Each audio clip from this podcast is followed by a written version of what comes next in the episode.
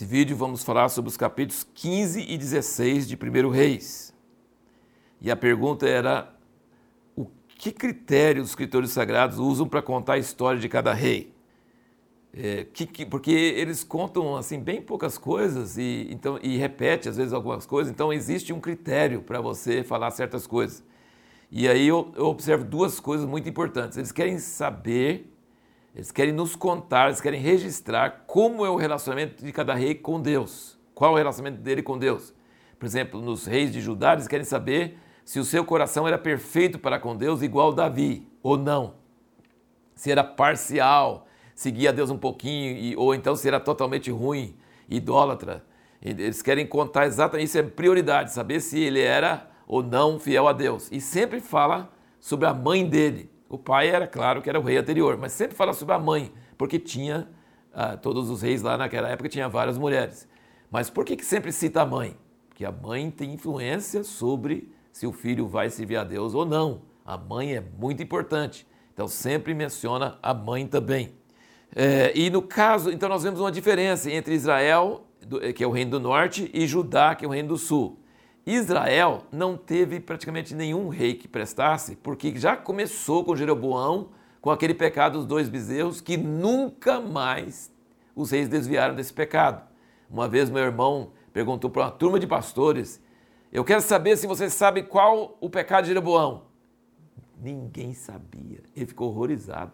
Porque se você ler o Velho Testamento, todo mundo vai saber qual o pecado de Jeroboão. Era o bezerro de ouro em Betel e o outro, e todos os reis seguiram o mesmo pecado de Jeroboão.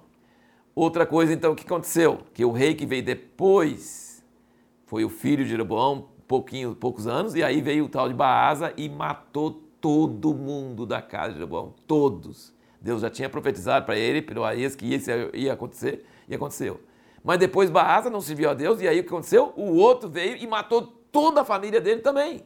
Então, na, na, linhagem dos reis do norte, não tem nenhuma linhagem, porque vivia matando e acabando, extirpando toda a linhagem do rei anterior. Às vezes ficava duas, três gerações, mas sempre terminava. Então, nunca tem a mesma linhagem. Agora, Isra... Eh, Judá não.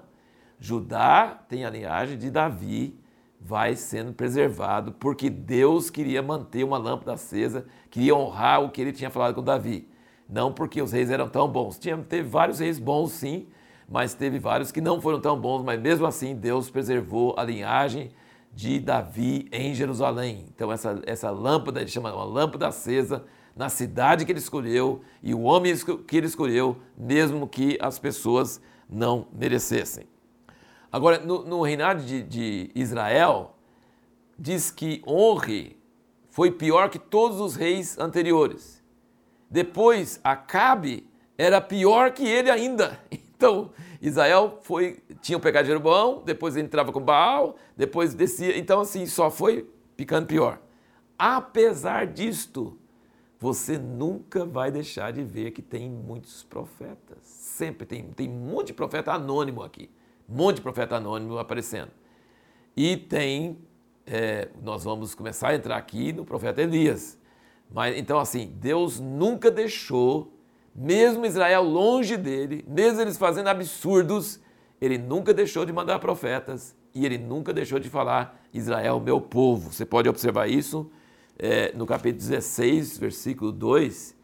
É, Deus fala contra Baasa, que foi quem matou toda a casa de Jeroboão. Ele fala, 16, versículo 2, fala: Porquanto te exaltei do pó e de constituir chefe sobre o meu povo Israel, sobre o meu povo Israel e tu tens andado no caminho de Jeroboão, então ele vai exterminar a sua casa também.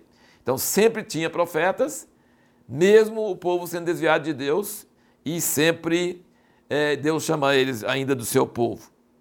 E uma das prioridades que os escritores têm é de sempre mostrar que o que Deus fala, de bom ou de ruim, ele faz. Deus, quando ele fala, ele não brinca. Quando ele fala, ele faz. Bom, o que, que nós vamos procurar responder no próximo vídeo? Duas perguntas dessa vez, porque agora nós vamos entrar nos capítulos bem emocionantes, que são os capítulos que falam sobre o profeta Elias. É uma coisa fantástica, maravilhosa. Primeira pergunta: profeta de Deus pode zombar dos outros e fazer piada? isso é engraçado. Hein? Profeta de Deus pode fazer isso? E segundo, podemos concluir que se Deus nos dá uma palavra, ela vai ser cumprida imediatamente, a gente já deve sair fazendo? São essas duas perguntas.